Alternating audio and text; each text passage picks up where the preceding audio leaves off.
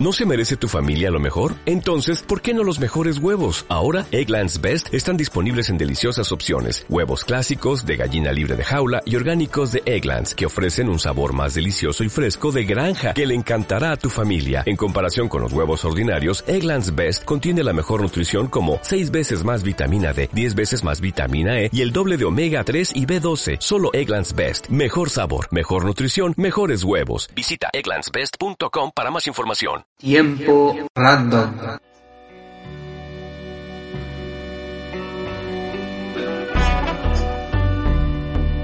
Misterios, leyendas y verdades de la cultura pop.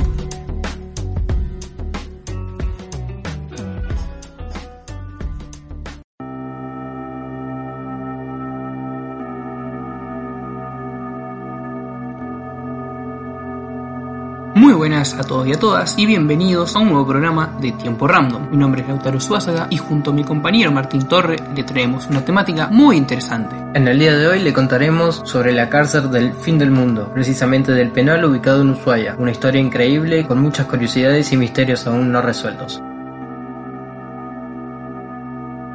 El penal de Ushuaia, también conocido como cárcel del fin del mundo, fue un presidio que funcionó en la capital de Tierra del Fuego entre 1902 y 1947. La idea de la institución surgió con el nacimiento mismo de la ciudad, ya que sus fundadores pensaron que la forma más efectiva de poblar aquel territorio tan alejado era convirtiéndolo en una unidad penal, inspirándose en el caso de Australia en aquel entonces. Con el tiempo, esa idea desembocó en la precisa construcción del presidio, conformado por cinco pabellones en el cual convivieron 600 presidiarios entre 386 pequeñas celdas dobles e individuales, de 2 metros por 2 metros, provistas de una muy pequeña ventana. Los presos que allí iban no tenían ni idea de dónde se encontraban geográficamente, por lo cual dificultaba el conocimiento del espacio que se requiere para planificar un escape. La máxima seguridad no la daban las puertas ni las rejas. El simple hecho de estar en una isla sin vía de escape ni forma de salir de ahí provocaba más desolación que el mismo presidiario en sí.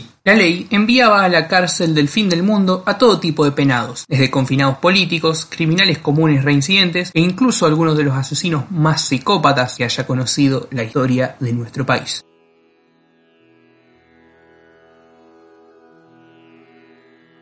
Los confinados políticos surgen como parte de un contexto social de inmigración. En 1909, cerca del centenario de la nación argentina, muchos de los extranjeros recién llegados, a ser de afiliación comunista y anarquista, empiezan a organizarse en diversos sindicatos. Dentro del Estado Nacional se empezó a considerar especialmente a la figura del anarquista como un germen importado de Europa, por lo cual se afirmaba que aquellos sujetos tenían un compromiso social débil, el cual debía ser erradicado. En este marco, el 1 de mayo de 1909, el coronel Ramón Falcón, jefe de la policía de Buenos Aires y héroe de la conquista del desierto, reprime una concentración que grupos anarquistas habían convocado en honor a los mártires de Chicago, quienes inspiraron el Día del Trabajador. Dicho enfrentamiento dejó como consecuencia 8 muertes y casi 40 heridos. El 14 de noviembre del mismo año, Simón Radowitzki, anarquista de origen ucraniano, lanza una molotov y asesina a Falcón, en venganza a sus compañeros asesinados en aquella represión. Radowitzki fue uno de los presos más célebres que pasó por el penal de Ushuaia igual que todos los anarquistas que fueron enviados allí, especialmente maltratados. Todos los días del aniversario de su asesinato era aislado y forzado a vivir 20 días a pan y agua, en absoluta oscuridad y sin contacto con nadie. En 1918, el movimiento anarquista, con el propósito de ayudarlo a escapar, planifica un riguroso operativo que contaba con operaciones tanto en Chile como en Buenos Aires. Con complicidad de un falso carcelero enviado por la organización, Radowisky escapó del penal disfrazado de guardia y se dirigió hacia la bahía Golondrina, con objetivo de llegar hasta la costa del Canal Beagle, lo que le permitiría una vía de escape directa hacia Chile. Por primera vez, un presidiario desafiaba con altura la inexpugnable guarida que significaban los muros y la isla que conformaban el presidio, la cárcel del fin del mundo. Sin embargo, estando cerca de la ciudad de Chile, Puerto Arenas es destacado por la policía. Radowinsky intenta escapar nadando en el agua helada, y aunque logra reunirse con sus compañeros y recluirse unos días en el país andino, finalmente es capturado por la policía carabinera y entregado nuevamente a Ushuaia. Radowisky, con el paso de los años, se convirtió en un mártir de la lucha anarquista y un símbolo de resistencia. Fue indultado por el presidente Hipólito Yrigoyen el 14 de abril de 1930, aunque el mismo documento de indulto también lo condenaba al exilio del país. 26 años después, a la Ciudad de México y de un paro cardíaco, Radowisky falleció. El penal de Ushuaia fue el destino predilecto de los perseguidos políticos durante la década infame y las dictaduras de Uriburu y Justo, por lo cual numerosos dirigentes anarquistas, socialistas y radicales pasaron por aquel lugar.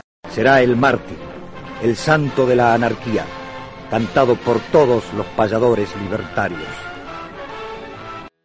Pero la cárcel del fin del mundo no solo era lugar para los presos políticos, también algunos de los psicópatas más sanguinarios de la historia de nuestro país tuvieron su lugar allí. Uno de los presidiarios más célebres, sin dudas, fue Cayetano Santos Godino, mejor conocido como el Petiso Orejudo. Fue en su momento el asesino serial argentino más joven con tan solo 16 años. Entre sus crímenes confesos estaba el asesinato de cuatro niños y el intento de asesinato de otros siete, aunque se estipula que pudieron haber sido aún más. Entre otras escalofriantes aficiones se encontraba la de torturar y asesinar animales de todo tipo. Estos hechos evidenciaban un ser totalmente carente de emociones que solo encontraba placer en causar dolor a otros seres vivos. Portate bien o va a venir el petiso orejudo, un dicho que muchos padres usaron durante varios años para retar a sus hijos. Desde el presidio se buscaba la forma de eliminar la maldad de los seres que conformaban el penal, basada en la teoría del criminal nato del científico italiano Cesare Lombroso, que relacionaba diferentes características del cuerpo humano con la posible criminalidad. En este marco, el petiso orejudo, como tantos otros, fue sujeto de experimento. Mediante una cirugía estética se le achicaron las orejas, pensando que dicha acción lo volvería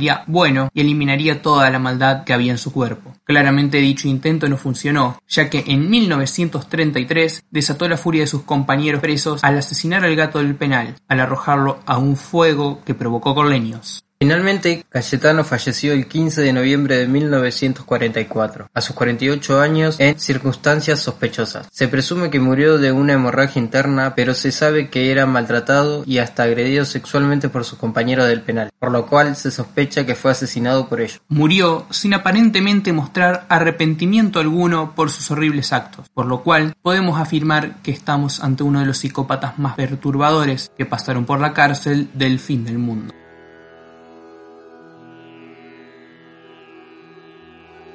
La cárcel del fin del mundo siguió funcionando hasta el 21 de marzo de 1947, cuando por un decreto del presidente Juan Domingo Perón finalmente cerró sus puertas. Esto se dio en el marco de una reforma penitenciaria, la cual buscaba adaptar los presidios a las transformaciones políticas, sociales y económicas que estaba viviendo el país. El impulsor de dicho decreto fue Roberto Petinato, director general de Institutos Penales de la Nación y padre del famoso músico y conductor de televisión. Dichas políticas buscaban cambiar el significado de las cárceles que se relacionaban con el castigo para convertirlos en espacios que priorizan la reeducación y readaptación a la sociedad de los condenados. La cárcel se transformó en una base militar y sus presos fueron distribuidos en distintos establecimientos carcelarios alrededor del país, ya sin el humillante traje a rayas, ni con celdas frías ni grilletes que denigraran aún más su humanidad. El establecimiento funcionó como base militar hasta que en 1994 una asociación civil consiguió que la Armada Argentina abandonara el uso militar del predio. Gracias a la colaboración de las autoridades, se inauguraron en dicho edificio dos museos, el dedicado al presidio y el Museo Marítimo de Ushuaia. Posteriormente, en 1996 se fundó el Museo de Arte Marino de Ushuaia y todos estos lugares hoy forman parte del turismo de la ciudad. Así cierra la historia de un lugar que marcó profundamente la historia argentina, que simbolizó una época desde lo social y lo político y que fue la base de una ciudad, enriqueciendo su leyenda. A fin de cuentas, los presos fueron durante mucho tiempo quienes proveían a la ciudad de energía, alimento y construyeron gran parte de sus calles y edificios. Como consumos culturales dedicados a la temática, les recomendamos el documental disponible en Cinear, La cárcel del fin del mundo, que fue dirigido en 2013 por Lucía Basallo, y por otra parte el muy interesante especial Presidio Experimento Ushuaia, el cual fue realizado por Canal Encuentro en 2018 y fue conducido por el cronista en policiales Ricardo Ragendorfer. Así también hay muchísimos artículos y notas periodísticas en la web que pueden ser muy enriquecedores ya que la temática es súper amplia, incita a que investiguemos más y más sobre este tan curioso lugar. Así llegamos al final de esta segunda sesión de Tiempo Random. Si te gustó, por favor compartilo en todas tus redes sociales y seguinos en nuestra página de Instagram. Nosotros vamos a estar volviendo muy pronto en una nueva sesión de Tiempo Random, así que nos estamos viendo. Hasta la próxima.